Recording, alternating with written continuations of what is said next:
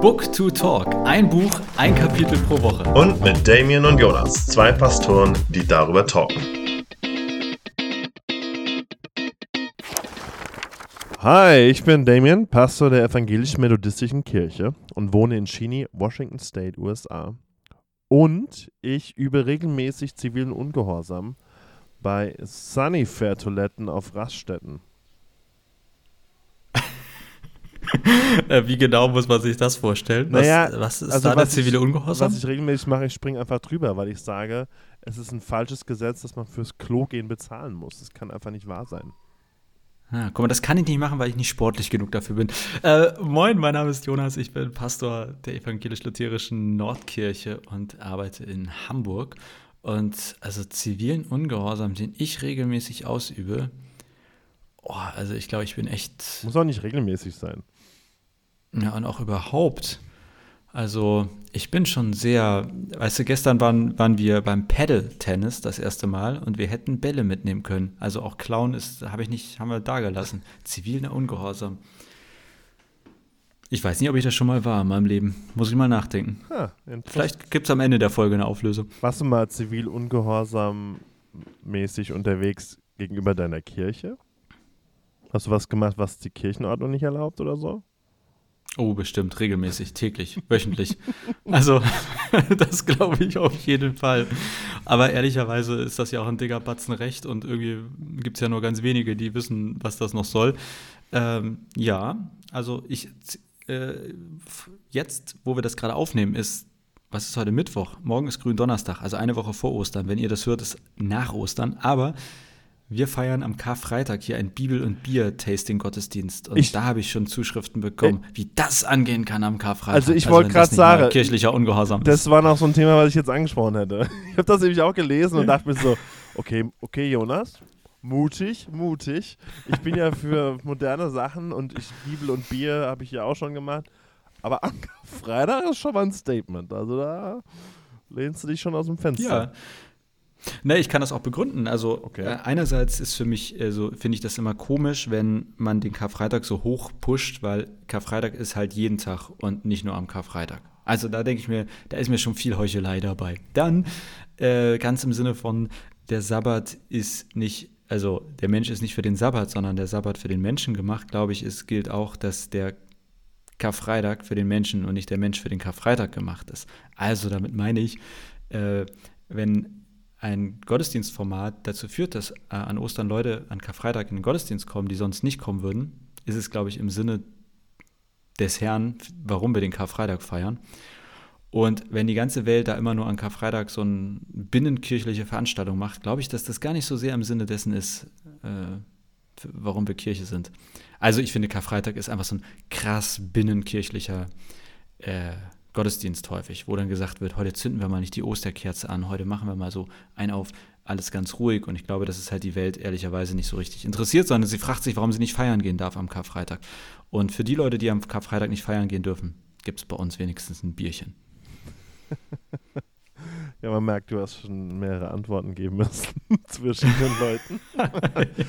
ähm, Ja. Okay, ich meine, ich ja, könnte jetzt noch ein bisschen was erwidern und hätte da Spaß dran, aber das würde jetzt auch ein bisschen zu weit führen. Mm, ja, Karfreitag, das ist schon.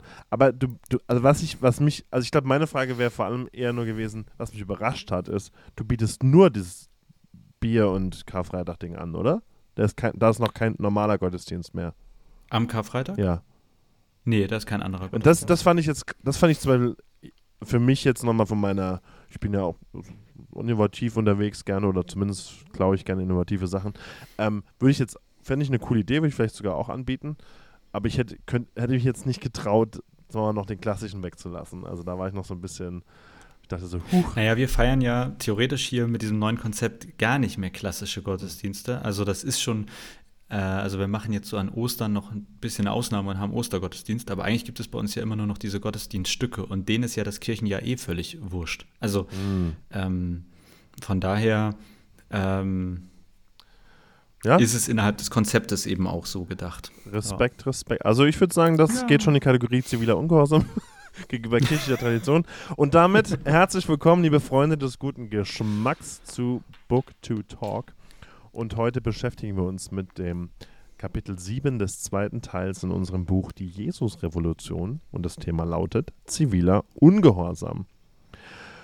Und jetzt, Jonas, meine erste Frage ähm, nach, nach, der Einleitung ähm, ist, ist es ziviler Ungehorsam, Bibeln wegzuschmeißen bzw. zu entsorgen? Äh, nee. Also, ich, man müsste ja vielleicht erstmal klären, was heißt ziviler Ungehorsam? Das, also, so, Korrekt. worauf bezieht sich das? Jetzt haben wir ja eben schon kirchlicher Ungehorsam oder so gemacht. Und ich würde sagen, es ist auf jeden Fall nicht ziviler Ungehorsam, wenn man Bibeln wegwirft. Nee. Nee, ich wollte es auch nochmal ansprechen, weil am Samstag, wir hatten hier äh, Früh Frühjahrsputz und wir haben so eine Art Bücherei. Äh, und da waren 30 Bibeln drin oder so. Und ich habe gedacht, so, Alter, nee. Ah, jetzt hier mal weg damit. Vor allem, die waren auch alt und, und dann gibt es einen guten Test, was ich mache, ob eine, eine Bibelübersetzung es gut meint oder versucht, eine Theologie zu verbreiten. Wenn man 1. Korinther 6, ist das, glaube ich, aufschlägt, ähm, da gibt es ja diese Passage mit Knabenschänder und eine schlechte mhm. Übersetzung äh, übersetzt dort Homosexualität oder Sex mit Männern. Und äh. da weißt du, auf welchem Pferd die sitzen. Ähm, und das, das habe ich dann mit den Bibeln gemacht und habe dann alle, die, die das falsch übersetzt haben, rausgeschmissen. Und dann bin ich zum heiligen Moment gekommen, denn wir haben methodistische Bibeln, ähm, wo unser Emblem drauf ist und die Übersetzung New Revised Standard Updated. Und dann habe ich gedacht so, oh my goodness, hoffentlich ist es da wenigstens nicht der Fall. Und da war es auch nicht der Fall. Das wurde dann wirklich mit ähm, Glück gehabt. Äh, mit, mit Knabenständer oder Sodomie übersetzt, anstelle mit ähm, Homosexualität oder Sex mit Männern.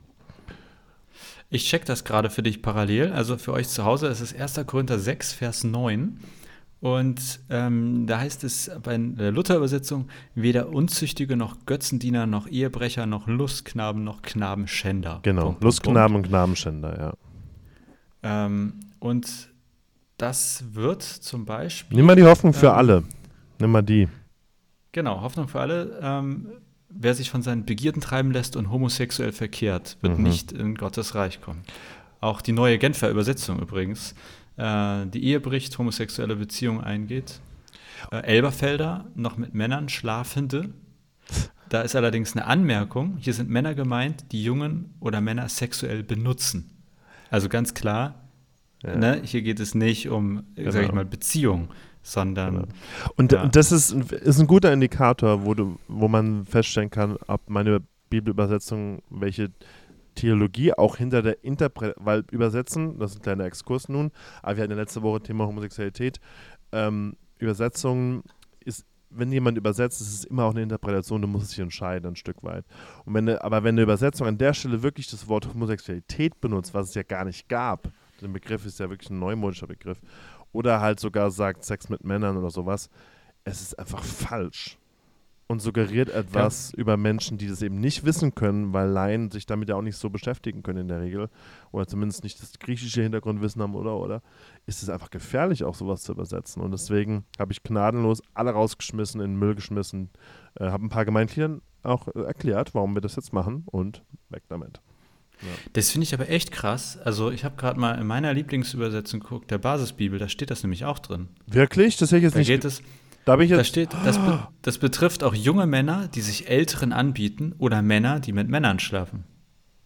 Wow. Was ja am Ende des Tages eigentlich nur, das heißt ja, also ich meine das, und das finde ich schon krass, äh, wenn ich mir überlege, dass also Luther wirklich sagt, Lustknaben und Knabenschänder, Einheitsübersetzung eindeutig mit der Ergänzung, da steht zwar mit Männern Schlafenden, aber eben die Jungen oder Männer sexuell benutzen. Also das heißt ja, hier wird es eindeutig geklärt, ja. ähm, was gemeint ist. Das heißt, der, der, Urtext ist ja eindeutig offensichtlich. Ja. Einheitsübersetzung, also katholische, hat auch Lustknaben, noch Knabenschänder. Ähm, krass. Ja, und, und, die Basisbibel macht das. Oh mein Gott. Ja, das schockiert mich jetzt. Weil das da müsste ich jetzt auch nochmal gucken. Aber ähm, dann ist ja noch Timotheus 2, glaube ich, da auch nochmal eine Stelle, wo das genau das gleiche Problem ist. Da sieht man es auch. Und das Einzige, worüber man wirklich dann diskutieren dürfte, ist Römer 1, weil da steht wirklich Männer schlafen mit Männern. Das ist die einzige Stelle.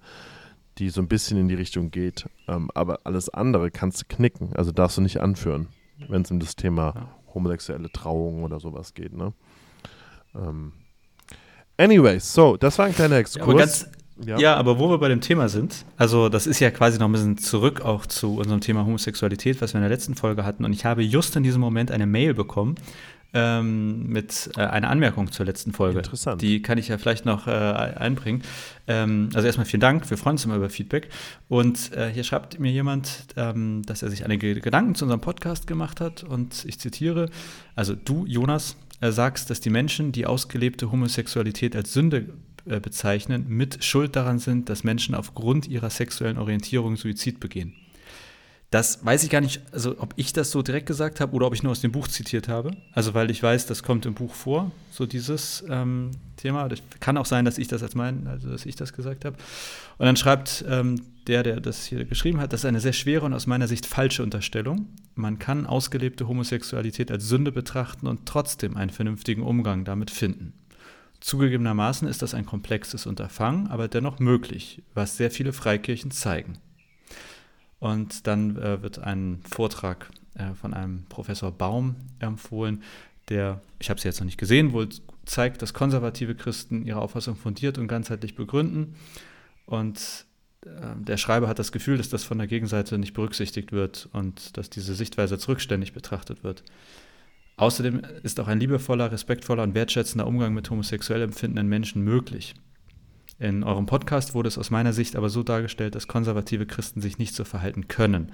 Das ist sehr schade und macht mich traurig, vor allem weil ich mir wünschen würde, dass Homosexualität keine Sünde wäre, ich aber beim Lesen der Bibel zu einem anderen Schluss komme.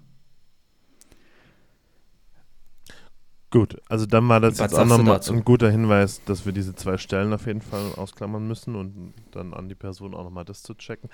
Ähm, was ich dazu sage ist, äh, ja, im Buch steht das, ähm, auf Seite 141. Da steht aber, vielleicht hat er es falsch gehört oder du hast vielleicht auch falsch zitiert, keine Ahnung, aber da heißt es, die Positionen von Gemeinden können unterschiedlich sein. Aber wenn ihr Umgang, wenn ihr Umgang mit homosexuellen Lesben und Transgender dazu führt, dass solche Menschen in ihren Selbstmord getrieben werden, dann läuft da etwas ganz gewaltig schief. Also es ist eine genau. es, es kommt vor, ich habe das auch zwei Freunde, wo ähm, Suizidgedanken da waren und einer, der es auch wirklich mehrmals versucht hat, aufgrund der konservativen Gemeinde, die das so propagiert hat. Äh, andere Geschichte, ein Freund von mir war gerade vor zwei Wochen sonntags in der Hillsong-Gemeinde ähm, und nicht, dass ich jetzt Hillsong bashen will, sondern er war einfach da und ist homosexuell. dachte ich, er war lange nicht mehr in der Kirche, ich habe ihn ermutigt, geh doch mal wieder, es tut dir gut. Und, und dann ist er gegangen und an dem Sonntag haben sie darüber geredet, dass Homosexualität Sünde ist und blablabla und haben ihn gleich wieder. Und es war auch eine Gemeinde, die ihn zu einem Konversationscamp geschickt hat, wo er, nachdem er nun jetzt Depressionen hat, dank dieser Therapie. Also ähm, es gibt vielleicht konservative Gemeinden, die damit gut umgehen können. Aber ich würde das Statement sagen, wenn eine Gemeinde das Bedürfnis hat, das Thema Homosexualität auf der Kanzel zu verurteilen, ohne dass Gespräche stattfinden, ohne dass man die Personen, die es betrifft, kennt und mit denen redet, finde ich es einfach falsch. Und das würde ich als sündhaft bezeichnen. Und da bin ich auch ziemlich streng in meiner Urteilung, ähm, weil ich, weil du, du, du kannst, und das ist generell, also okay, generell finde ich es absolut crazy, wenn wir uns hinstellen und Leute verurteilen und sagen, das ist Sünde, das ist Sünde, das ist Sünde, ohne den Menschen zu kennen und mit den Menschen zu sprechen. Also die reden dann immer, ja, aber wenn Jesus den Menschen begegnet, haben sie sich verändert und nicht mehr gesündigt. Da ich, ja, okay, aber Jesus hat sich nicht hingestellt auf dem Berg und hat gesagt, so, äh, du Prostituierte bist Sünderin und dann ist er weggegangen. Nee, der hat die Menschen getroffen, sich mit ihnen unterhalten, mit ihnen zusammen gegessen und danach ist Veränderung passiert. Und das ist das Mindeste, was ich erwarten würde, wenn du denkst, dass etwas Sünde ist, dass du mit den Menschen erstmal kennenlernst, mit denen du dich unterhältst und kein Allgemeinurteil fällst. Und, und das, das fehlt mir einfach oft. Und ich finde, wenn du dich auf die Kanzel stellst, gibst du den Menschen keine Chance zu reagieren, du gibst keine Chance zum Austausch. Ja, und ich finde, also das war jetzt wirklich Zufall, aber ähm, also das, ich finde das ja erstmal gut äh, an die Person, die uns hier Feedback gegeben hat. Und äh, aber na, wenn, also wenn du das jetzt hier hörst und du schreibst, äh, dass du beim Lesen der Bibel zu einem anderen Schluss kommst, also dass du nur zu dem Schluss kommst, dass äh, Homosexualität Sünde ist. Allein eben diese eine Stelle, die wir quasi hier kurz besprochen haben, zeigt ja, wie schwierig das ist, dass man sagt, ich habe in der Bibel gelesen, etwas ist Sünde. Äh, weil es schon in der Übersetzung eine Interpretation sein kann, dass es auch einfach, so schwierig das jetzt ist, was ich sage, es falsch sein kann, was in deiner Bibel steht. Also ähm, zumindest falsch im Sinne von, dass es nicht in der in, der Ursprache steht. Also das heißt, wenn die Elberfelder, die, glaube ich, unbestrittenerweise die ist, die am nahesten am Urtext ist, wenn sie sagt, hier sind Männer gemeint, die Jungen oder Männer sexuell benutzen, dann ist eben einfach faktisch, und da brauchen wir eigentlich nicht drüber diskutieren, nicht Homosexualität gemeint. Und wenn in deiner Bibel steht, dass Homosexualität Sünde ist, dann ist das einfach falsch. Also auf, die, auf diese Stelle bezogen. Ja. Und darauf deine Theologie aufzubauen und sich damit auf die Kanzel zu stellen und Leute zu verurteilen, ist natürlich echt scheiße. Also das ist dann auch theologisch irgendwie dumm gelaufen, ja. weil das bedeutet, dass sich die Person nicht wirklich tiefgehend damit beschäftigt hat. Das ist schade, finde ich. Äh, also mindestens genau. schade. Und wie gesagt, ich, es gibt auch, also ähm, konservative, das habe ich in meiner Heimatgemeinde erlebt, muss ich ganz ehrlich sagen, wo jemand sagt, er denkt, Homosexualität ist Sünde und dann hatten wir eine Diskussion, äh, weil wir ein lesbisches Paar hatten und so. Und nach dem Gespräch war klar, okay, die Mehrheit ist offen und will es akzeptieren. Und dann hat er gesagt, das akzeptiere ich, das Urteil, aber meine Meinung bleibt trotzdem bestehen. Aber ich, aber ich nerv nicht, oder? Sag ich jetzt mal in meinen Worten. Also, und, und, und er liebt diese Person und, und, und zeigt es auch, und, aber hat in sich, sagt, er hat es einmal gesagt, für ihn ist es Sünde, aber es ist für ihn jetzt auch nicht mehr als was anderes oder so, als andere Sünden oder so. Und damit kann ich leben. Also das ist dann für mich, weil dann respektiert man die gegenseitige Meinung und er verletzt nicht permanent die andere Person, indem er es ständig an den Kopf schmeißt oder so. Und trotzdem behandelt jeden wirklich gleich, sofern es für eine Person überhaupt möglich ist, jeden gleich zu behandeln oder jede. Ähm, und das gibt es, da gebe ich jetzt dem Schreiber der Mail recht, aber wie gesagt, ich finde es sehr, sehr gefährlich, einfach von der Kanzel runter so rauszuhauen und wie ich es oft erlebt, wirklich erlebt habe und auch gelesen und online sehe. Und das ist nicht ja. gut. Ja. Aber ich finde auch, also es ist gar nicht mehr eigentlich unser Thema, ne? aber jetzt ja. sind wir wieder voll dabei. Ich, ich weiß halt echt nicht, also ist ein respektvoller, wertschätzender Umgang mit, ist das wirklich möglich, wenn ich als Vorzeichen erstmal setze, du, deine Sexualität ist Sünde. Es geht ja nicht darum, also keine Ahnung, wenn du HSV-Fan HSV bist ne? und ich sage, ich finde HSV scheiße.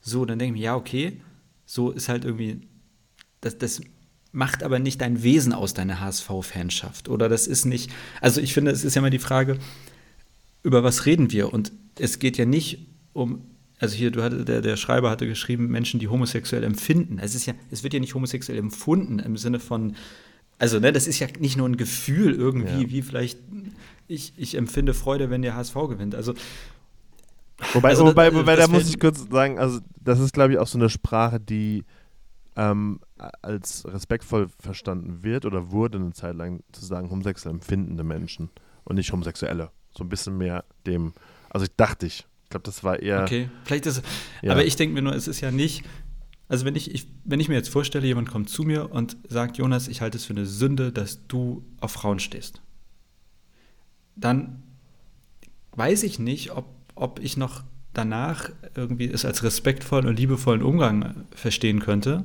wenn halt dieses Vorzeichen schon mal so krass da ist. Also wenn ich es, ich kann das nicht beurteilen, aber ich, ich glaube, es ist immer schwer zu sagen als jemand, der erstmal verurteilt und dann sagt, ich gehe aber liebevoll und respektvoll um, ob das bei den, beim Gegenüber wirklich noch so ankommt. Also das finde ich einfach schwer einzuschätzen. Es ist schwer einzuschätzen, so. aber für mich ist ein Beispiel, wo es mir selber gelingt ist, ich habe Leute in meiner Gemeinde, die Trump wählen und gewählt haben. Und für mich ist es Sünde, ganz ehrlich. Also, das ist, der ist kein Christ. Und die Art und Weise, was da abgeht. Oder mit Corona-Leugnern hatte ich meine Schwierigkeiten, weil ich da anders getickt habe. Und, und das fand ich am Anfang auch super, super schwer, die Menschen dann trotzdem anzunehmen, weil auf einmal für mich so viel verändert hat. Ne? Aber es ist trotzdem mir gelungen nach einer Zeit. Und, ähm, ähm, und ich glaube, also es geht, glaube ich, schon. Aber es ist eine Herausforderung, finde ich sehr, sehr schwierig. Da gebe ich dir schon auch recht. Ja. ja. Naja, auf jeden Fall vielen Dank äh, für die Mail. Äh, du hast uns hier nochmal ins Diskutieren gebracht und schreib gerne weiter zurück. Ich werde dir auch noch nachher per Mail antworten, also keine Sorge, äh, das geht nicht unter. Und äh, jetzt äh, höre ich auch auf mit Zwischenrufen hier. Alright, so. Ähm, okay, Homosexualität, Bibeln weggeschmissen. Okay. ähm, der, jetzt gehen wir mal noch zum Kapitel. Ähm, wir hatten ja so ein bisschen die Frage aufgekommen, was ist ziviler Ungehorsam? ähm, in dem Gespräch der beiden, die starten eigentlich mit der Frage, darf man es überhaupt leisten? Das ist so ein bisschen die Ausgangssituation. Und deren Deutung von ziviler Ungehorsam ist, dass man geltendes Gesetz des Staates bricht. Und dabei ist ihnen die Frage wichtig, das auch nochmal biblisch irgendwie zu thematisieren, weil es ja im Römerbrief heißt, und jetzt wäre wär ja auch mal ganz interessant, wie das ähm, sehr, sehr von sich überzeugte bibeltreue Christen verstehen, äh, wenn Paulus schreibt, ordnet euch selbstverständlich der staatlichen Obrigkeit unter, denn niemand erlangt die Verantwortung, Erfolg zu regieren, wenn sie ihm nicht von Gott übertragen wurde. Das heißt, selbst wenn man einem Staat lebt, ne, wo Christsein verboten ist, verfolgt wird, dann ist es richtig so und hat es Gott so gewollt. Das wäre ja theoretisch die Schlussfolgerung. Ähm, und die beiden sind jetzt aber der Meinung zu sagen, ja, es gibt aber auch genügend biblische Belege, warum man Gesetze brechen darf. Und auch in der Kirchengeschichte gibt es da genug Belege, führen auch Martin Luther King zum Beispiel an. Ähm, wir, ich habe jetzt sofort auch an Dietrich Bonhoeffer gedacht, ja, die ja dann auch ähm, zivilen Ungehorsam geleistet haben in der bekennenden Kirche. Und dann ist so ein, ähm, die, Inter die Interpretation, die Ausführung wurde auf den Punkt gebracht mit dem Satz, gute Leute brechen schlechte Gesetze. Ja. Das wollte ich jetzt fragen, was hältst du von der Auslegung? Ist das nachvollziehbar? Ähm, oder siehst du das ganz anders? Wir sollten keinen zivilen Ungehorsam leisten. Ähm, ich also das war eins der Kapitel, wo ich glaube ich am meisten, ich will fast sagen, gelernt habe. Ich fand das nämlich mega äh, überzeugend, wie sie das darstellen, wenn, als sie nämlich einfach die amerikanische Geschichte oder die neuere amerikanische Geschichte quasi ein bisschen dargestellt haben. Und im Prinzip kann man hinterher gar nicht mehr anders als ihnen zustimmen, dass gute Leute schlechte Gesetze brechen. Also ich fand das so geil, als sie irgendwo weiter hinten geschrieben haben. Also quasi, wenn es nicht gute Leute gegeben hätte, die schlechte Gesetze gebrochen hätten, dann äh, irgendwie, äh, also ich zitiere, es war zum Beispiel vollkommen legal, Farbige aus den Geschäften zu verbannen. Oder äh, es war legal, Menschen aus Afrika als Sklaven nach Amerika zu verschlappen. Es ist äh, es war legal, den amerikanischen Ureinwohnern das Land wegzunehmen. Aber nur weil es legal war, also weil es ein staatliches Gesetz war, macht es das nicht richtig. Und da habe ich gedacht, ja, Amen dazu. Also es gibt, würde ich sagen, da, das sollte man nicht diskutieren, dass nur weil etwas Gesetz ist, also es legal ist, es nicht automatisch richtig oder gut ist. Und äh, deswegen denke ich, ja, ich bin da ganz bei Ihnen. Ich halte zivilen Ungehorsam ist eigentlich, so schreiben Sie es ja auch, ähm, sogar, ich glaube, Sie schreiben das auch auf der Seite 155, ähm, oder Seite 154, so genau weiß ich nicht, aber das ist eigentlich ja, man nimmt die Gesetze gerade ernst, wenn man sie auch mal bricht und sich dann aber den Konsequenzen stellt. Also es wäre quasi fatal, wenn man sagen würde, ich breche Gesetze, weil ich außerhalb des Gesetzes stehe. Aber sie sagen ja nicht, ich stehe außerhalb des Gesetzes, sondern ich weiß, dass ich hiermit ein Gesetz breche, weil ich es nicht für richtig halte und mache vielleicht sogar dadurch aufmerksam auf das Unrecht, was dieses Gesetz macht. Das hat mich sehr überzeugt, deren äh, Argumentation. Ja, also ging mir genauso. Ähm, ich fand dann nochmal das ganz simple Beispiel mit den roten Ampeln und Straßenverkehr eigentlich auch hilfreich zu sagen. Ne? Normalerweise hast du die roten Ampeln, man hält es in Straßenverkehrsordnung und alles gut. Aber wenn dann ein Feuer brennt, dann muss die Feuerwehr auch die roten Ampeln überfahren dürfen, damit sie schneller hinkommt. Ja, wobei das hat mich tatsächlich nicht überzeugt, weil ich dachte, zumindest in Deutschland ist das ja auch wiederum Gesetz, dass die Feuerwehr das denn darf. Ach so, ja. Also da bricht sie ja gar kein Gesetz, sondern das ist ja, wenn sie Blaulicht anhat und Tatütata macht, dann darf sie ja formal gesehen. Also sie, sie bricht ja kein Gesetz und ich darf es ähm, in dem Sinne ja nie als normaler Bürger. Also auch wenn ich es eilig habe, ich darf nicht über rote Nee, genau, aber ich fand, ich fand trotzdem, es gibt dann sozusagen auch Ausnahmen sozusagen zum Gesetz, wenn die Bedingungen anders sind. Du darfst zum Beispiel aber als Autofahrer ähm, schneller fahren, in der, zum Beispiel in einer engen Einbahnstraße, als die ähm, 30 erlaubt, wenn eine Polizei hinter dir ist oder eine Feuerwehr, die durch muss. Dann ja. darfst du sozusagen auch die Geschwindigkeit brechen und dann, ähm, okay. damit, damit die durchkommen können, ne, sozusagen. Also, äh, äh natürlich hinkt ein bisschen, aber ich fand es nochmal ganz simpel auf so ein Beispiel gebracht. Ähm, würde ja keiner auf die Idee kommen, selbst wenn es kein Gesetz ist, zu sagen, nee, also, die Feuerwehr ist jetzt über die rote Ampel gefahren, das geht ja gar nicht, ne, so. Ähm, ja. Anyways, Jonas, wie ähm, ähm, siehst du das dann? Die haben nochmal thematisiert, dass wenn wir Christen sollten ja genauso bei brennenden Problemen in der Welt auch rote Ampeln überfahren. Das war dann so die Konsequenz, mhm. um Menschen zu retten. Aber wir sollen das nur in Demut tun. Ähm, wie hast du das in Erinnerung oder nochmal so im Kopf äh, mit der Demut? Wie verstehst du das? Wie würdest du das auf den Punkt bringen? Also, ehrlich gesagt finde ich das auch schwer zu verstehen. Oder ich, ich habe auch vorhin, also ich habe äh, vorhin nochmal reingelesen, also vor einer guten Stunde oder so, und habe da auch ein bisschen drauf rumgekaut und ich habe überlegt, vielleicht ist es halt so gemeint, dass es nicht darum geht, sich selber an den Vordergrund zu stellen. Ähm, mhm. Also im Sinne von, ich breche nicht die, also ich mache das nicht, um in der Bild auf Seite 1 zu landen, also im Sinne von, ich, sondern das stand ja hier auch mehrfach drin, irgendwie Gehorsam gegenüber Gott. Also ich, eigentlich, ich tue es weil ich glaube, es ist in Gottes Sinne und in dem Sinne tue ich es für Gott.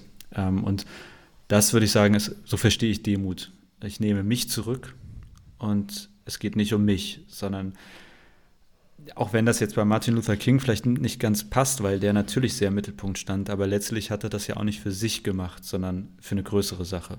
Ähm, und so habe ich es ungefähr verstanden. Aber ich, ich fand es auch, also ich, ja, ich finde Demut eh immer wieder ein schwieriges Wort. Ja. Also ist wirklich praktisch zu verstehen. Ich habe es halt auch nochmal so gedeutet als ein gewaltfreier Widerstand. Dass es auch ein Zeichen der Demut ist, dass man sich nicht erhebt, darüber zu sagen, okay, jetzt dürfen wir auch Gewalt anwenden, sondern dass, ja. dass quasi Martin Luther King und wenn wir jetzt auch an Gandhi zum Beispiel denken, ist ja auch so ein Beispiel. Und Nelson Mandela finde ich nochmal ein richtig gutes Beispiel, der ja dann einfach gesagt, okay, dann gehe ich halt jetzt ins Gefängnis ähm, und war dann ganz lieb und brav und so, ähm, in der Zeit dort zumindest. Ähm, also diesen Demut zu sagen, okay, da ist zwar dieses Gesetz, aber ähm, Sie haben es so formuliert, äh, mit dem Zitat von, von, von Martin Luther King, wir müssen Ungerechtigkeit aufdecken und sie so unerträglich machen, dass man sich damit beschäftigen muss. Aber halt nicht, indem man ähm, Gewalt ausübt oder irgendwie Menschen anschreit oder irgendwas, also halt protestiert oder Demonstrationen macht, aber halt in einer, in einer Weise, die vielleicht von Demut geprägt ist, sozusagen. Ja. Hm.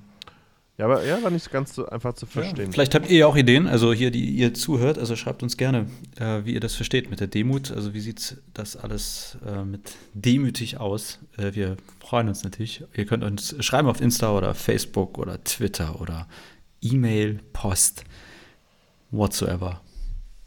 Genau.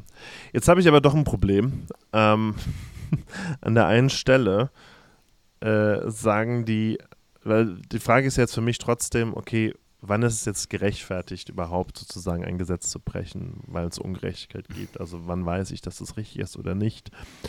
Ähm, und da war ja ein Indikator für den richtigen zivilen Ungehorsam laut Shane. Stell dir die Frage, ehrt das, was wir tun, Gott? Und das mhm. ist natürlich, also würde ich erstmal sagen, ja, macht Sinn. Aber das ist ja auch sehr interpretationsfähig. Ähm also man könnte ja sagen, äh, zum Beispiel gab es hier in Washington State ähm, das Gesetz, anders als in Deutschland witzigerweise, dass man keine Gottesdienste während Corona feiern durfte für eine Zeit lang. Das war wirklich mhm. verboten. Mhm. Ähm, und dann gab es halt Gemeinden, die es trotzdem gemacht haben, weil zur Ehre Gottes sozusagen. Ähm, und da muss man ja dann fragen, ja, ja, schwierig vielleicht oder auch nicht. Genau, also ja, wie, wie finde ich denn da eine Antwort?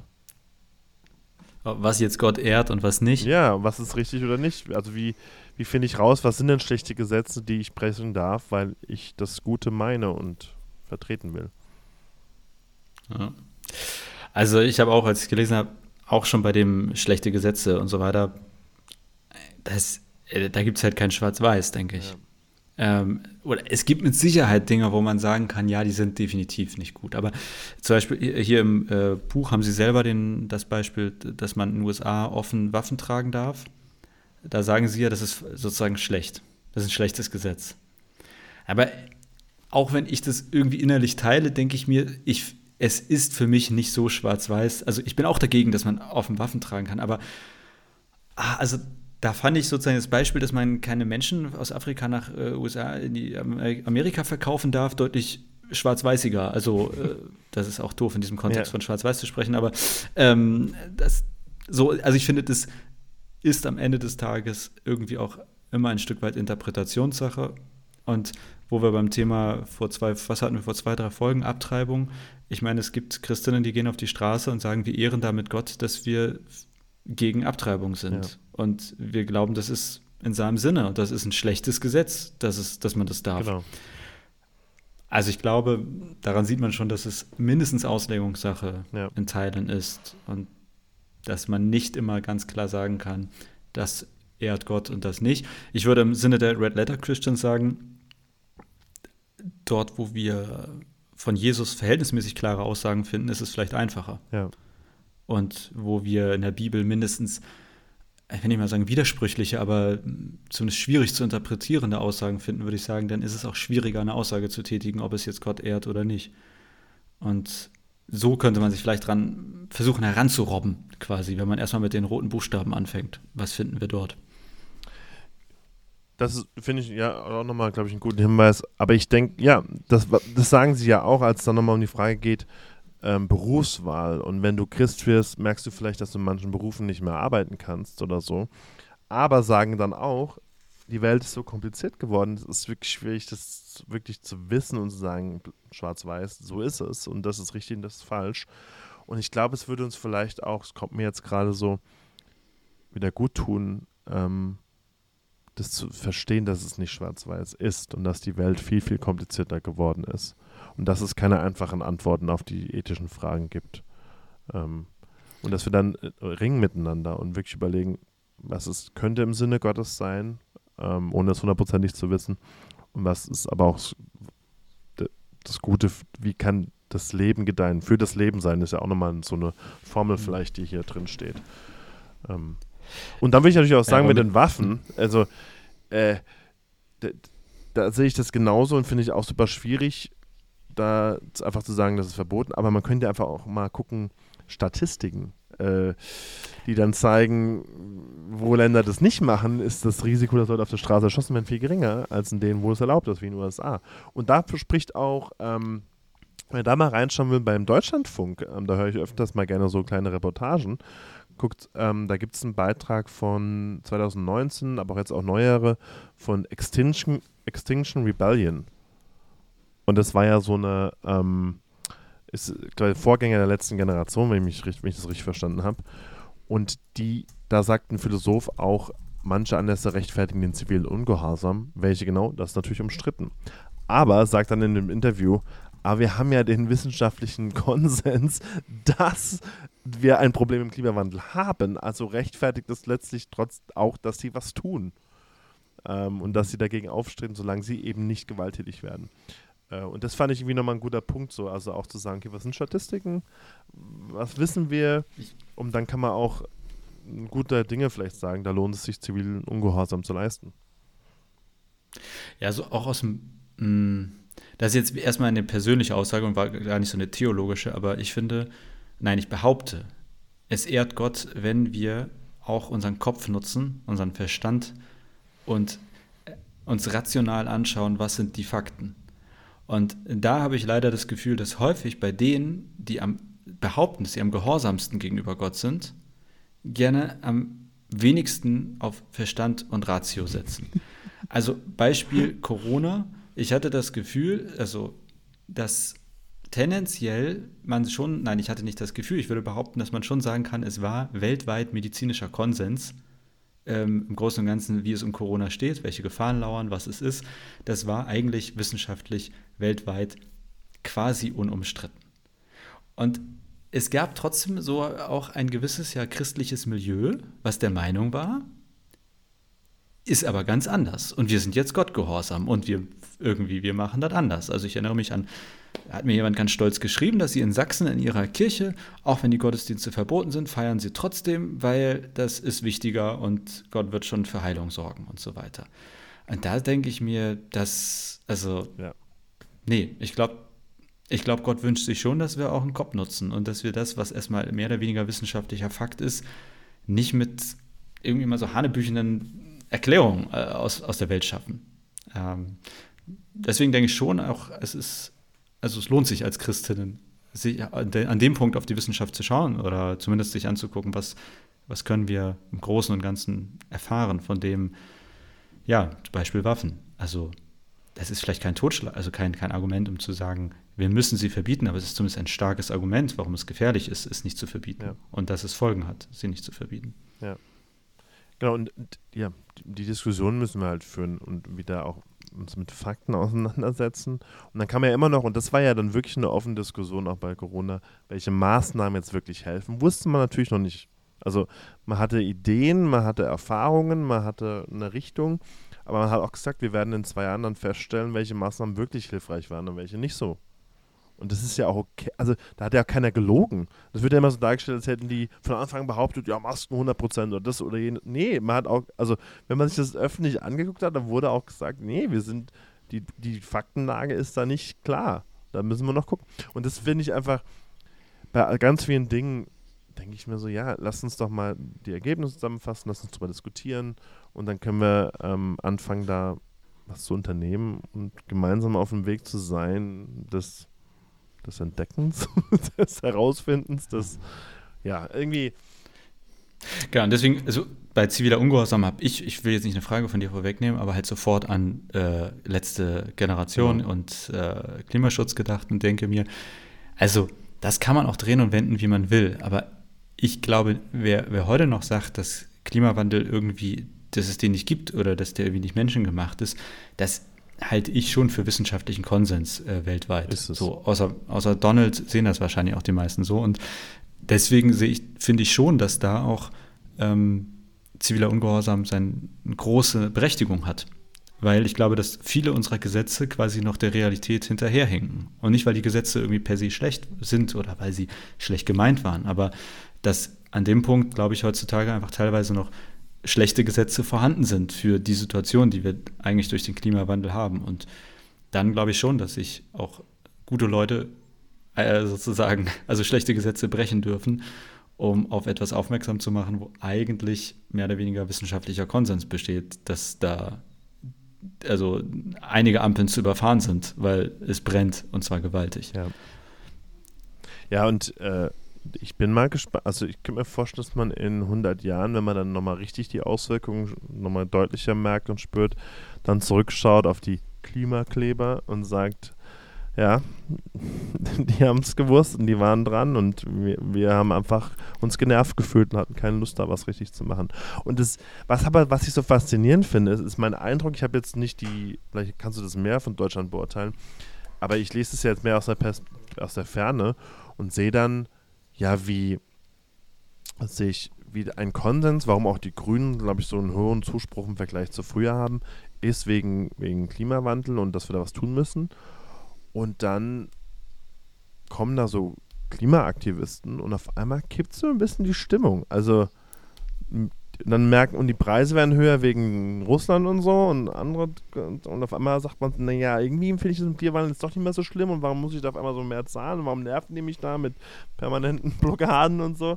Also auf einmal kippt die Stimmung und das finde ich halt auch faszinierend, wie Leute, die vorher gesagt haben, nee, das ist schon richtig, was zu machen, wir müssen da mehr tun, aber dann, wenn dann Leute Konsequenzen fordern, sagen, also das finde ich jetzt ein bisschen zu viel, das geht jetzt zu weit. Ja, da trifft man, glaube ich, die deutsche Gesellschaft am buntesten Punkt. Also wenn man nicht mehr Auto fahren kann, ist halt immer echt, echt scheiße. Ne? Ja. Ne?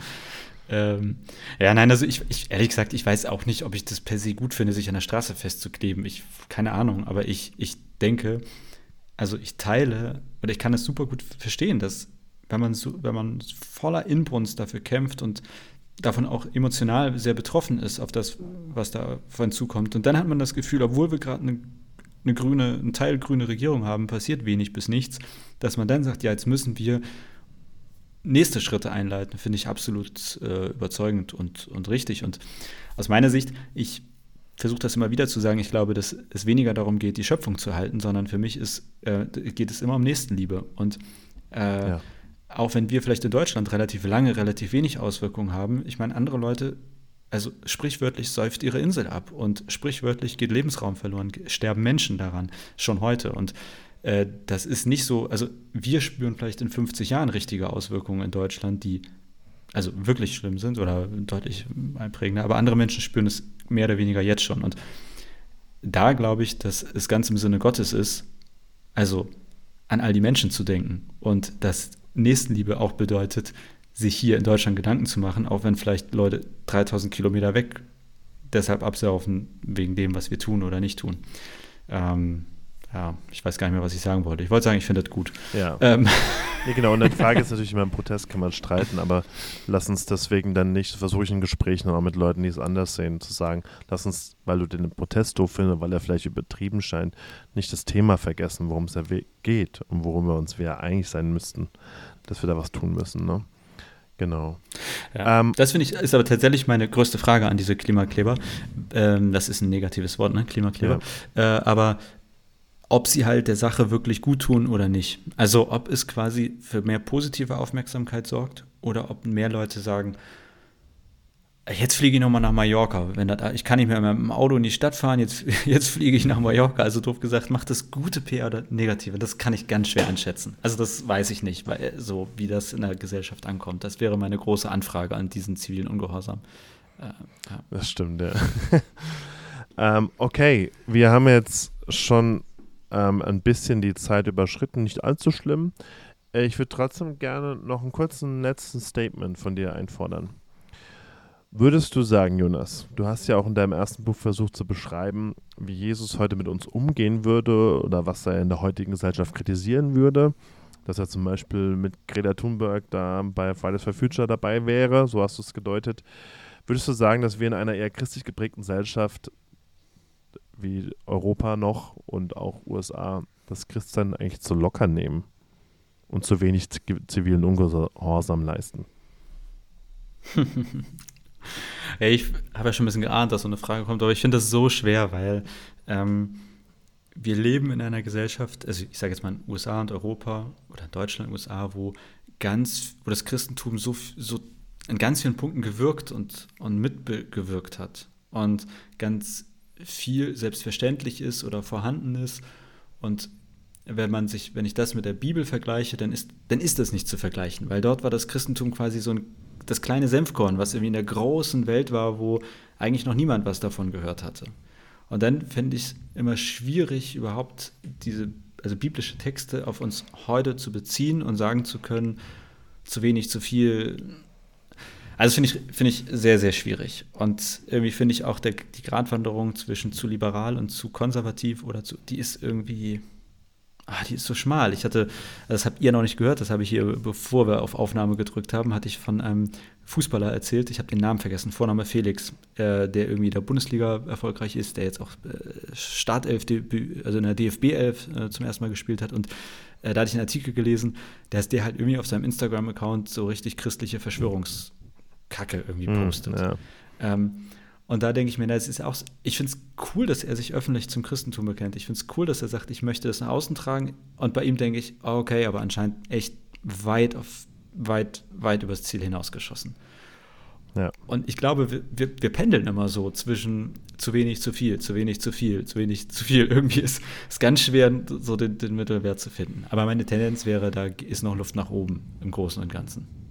Ja. Ja. Siehst du das anders oder, oder wie? Nee, ich, ich bin da auch deiner Meinung. Also nochmal zum Anfang des Buches das Beispiel, dass Shane sagte, er hat einfach in einem Park oder auf, einer, auf einem Seitenweg mit Obdachlosen dann eine Nacht verbracht, weil die eigentlich illegal da gecampt haben und weggeräumt werden sollten. Und dachte ich mir so, ja, das ist dann so, wo ich denke, wow, ähm, das fände ich irgendwie einen zivilen Ungehorsam, wo ich denke, da, da, geht mir sofort, wo ich sage, ja, so sehe ich Jesus wirklich. Also warum sollte der das nicht machen? Aber ich sehe Jesus nicht mit dem Schild da stehen und Leute verurteilen, weil sie irgendeine Entscheidung treffen. Also, also ich meine, das ist so das, was mir so fehlt. Ich, ich höre zumindest zu wenig davon, vielleicht gibt es das mehr, als man denkt, aber ich sehe das viel zu wenig, höre zu wenig davon, dass Christen ähm, solche, solchen zivilen Ungehorsam leisten. Stattdessen hörst du diesen, verrückten Kram. Und dann denke ich mir immer, und dann gibt es noch Leute, die es auch noch verteidigen, die man dann noch kennt. Und dann denke ich mir so, oh Gott, sag doch wenigstens, dass Scheiße ist. Weil lüg! nee, aber das macht mich fertig dann, ja. Nee, also ich, ich, da würde ich mir mehr Also, wünschen. ja, ich finde, genau, da, da fand ich auch die Beispiele aus dem Buch, die ja nun auch geschichtlich sehr markant sind, aber da haben sich immer Christen auf die Seite von den äußerst Schwachen gestellt. Genau. Also da Obdachlose haben nun mal keine Stimme äh, nirgendwo wahrscheinlich auf der Welt. Und ähm, damals, als Martin Luther King da war, hat er sich auch auf zwar einer von der Masse her, also es waren ja nicht wenig Menschen, die betroffen waren, aber halt, ich meine, so gesetzlich benachteiligt. Es war einfach, also und in dem Sinne glaube ich, dass schon immer noch mehr Luft ist, dass wir uns als, als Kirche oder als Christen konsequent auf die Seite derer schlagen, die keine Stimme haben oder die kein Gehör finden, die, ja. Ähm, wo sich sonst keiner für einsetzt. Und das denke ich, diese Aufgabe wird wahrscheinlich immer bestehen, ja. weil es in jeder Gesellschaft irgendwie. Und stattdessen muss ich dann manchmal diskutieren, warum man das N-Wort gegenüber People of Color nicht mehr sagen darf. Weißt du, ich, also das sind dann so Sachen, wo Christen es dann sagen, warum darf ich das nicht mehr sagen? Ich, ich meine es ja nicht so. Ich denke so, sag mal, hat ja einer ins Gehirn Also, was ist denn da los? Ja, versteht, also ich muss doch hören, dass Person of Color da leiden und dass sie das nicht wollen, weil es eine Beleidigung ist. Und dann muss ich das doch einfach akzeptieren und als Christ mich auf die Seite der Schwächeren stellen, weil sie leiden. Also, oder der Leiden, nicht der Schwäche, der Leiden. Nee, das kann ich, nie kann ich nie nachvollziehen. Das geht mir nicht in meinen Kopf. Und das, By the way, ist ja, also ist für mich eine der, auch eine sehr biblische Sache. Paulus, der das stark gemacht hat, der also mindestens zweimal gesagt hat, Leute, auch wenn du der Starke bist, dann deshalb ist das ein Grund, warum du dich sozusagen auf die Seite der Schwachen begibst. Es geht einmal zum Beispiel ums Essen, wo er sagt, ja, okay, wenn, de, wenn den einen das stört, dass du dieses oder jenes isst, dann isst du das halt auch nicht. Nicht, weil du sagst, ich sehe das genauso, aber weil du weißt, dass es für deinen Bruder, deine Schwester ein Problem ist. Deswegen machst du es auch nicht. Und äh, deswegen, also das jetzt als Nachtrag zu deinem, da denke ich mir auch, es ist, also das Argument kann nicht sein, aber ich meine es doch nicht so, sondern ja. ich tue es nicht, weil ich weiß, es ist für andere verletzend, wie auch immer. Genau. Und vielleicht könnte man noch zum Schluss sagen, das bisschen zu erweitern, würde ich sagen, ziviler Ungehorsam kann auch im kleinen Rahmen in der Familie, im Freundeskreis sein, wenn wir so eine Norm, die wir vielleicht in der, in der Gegend, wo wir leben, haben oder in der Gesellschaft haben, die vielleicht kein Gesetz ist, aber so eine gesellschaftliche Norm, wenn wir die auch mal überschreiten und brechen. Zum Schutze oder zum Einsatz für Menschen, die darunter leiden oder keine Stimme haben an der Stelle. Ja. Alrighty. Äh, ja, das war doch jetzt wieder sehr. Ich fand es spannend und bin gespannt, was wir wieder hören. Ähm, Lieblingssatz noch zum Schluss. Ähm, Oha, ja, äh, habe ich mir markiert. Ja. Ähm, ich habe zwei also zur Sicherheit. Also tatsächlich äh, war es gleich am Anfang der Satz, äh, ohne Zweifel sollen wir uns staatlichen Autoritäten unterstellen, aber ich denke, es gibt zwei Arten, das zu tun. Der eine ist, den guten Gesetzen zu gehorchen, der andere, die Konsequenzen zu tragen, mhm. wenn man den schlechten Gesetzen nicht gehorcht. Guter Punkt. Ich fand, was mich einfach angesprochen hat, Seite 159, die ersten Christen waren überzeugt. Die Gnade ist in der Lage, das schärfste Schwert stumpf zu machen. Das ist die Art von Bewegung, zu der ich mich im ganzen Herzen gehören möchte. Mehr Liebe, mehr Pro-Life im Sinne von für das Leben sein, als Krieg und Streit und Hass und dergleichen. Aber naja. Okay, ähm, vielen Dank, ihr Lieben, fürs Zuhören. Vielen Dank, Jonas, fürs Dabeisein heute. ich meine, du hast ja keine Wahl. Ausnahmsweise war. Ohne uns funktioniert es ja. ja nicht. Und ähm, wenn ja, teilt gerne den Podcast, ähm, folgt uns auf Instagram, dc-pastor oder juhopma. Ähm, und wie gesagt, Jonas hat auch ein paar andere Sachen, coole Sachen ähm, im Internet. Sucht ihn einfach mal, Jonas Göbel. Und ja. nächste Woche geht es um was, Jonas? Es geht ums Geben, also es geht ums Geld und es geht um die Kirche und das Geld und es geht vielleicht auch um unser Geld, um dein Geld, mal gucken. Äh, und ja, es geht auch um unsere Herzen und wie es um unsere Herzen bestellt ist. Okay, klingt spannend. Ähm, in dem Sinne, was für, ähm, Bye Bye Crocodile. Keine Ahnung. Irgendwas Dummes noch sagen. Ähm, alles ja, hast du jetzt gemacht. Ja, moin, ciao. ciao. Ich, ich finde es gut, dass du gewunken hast.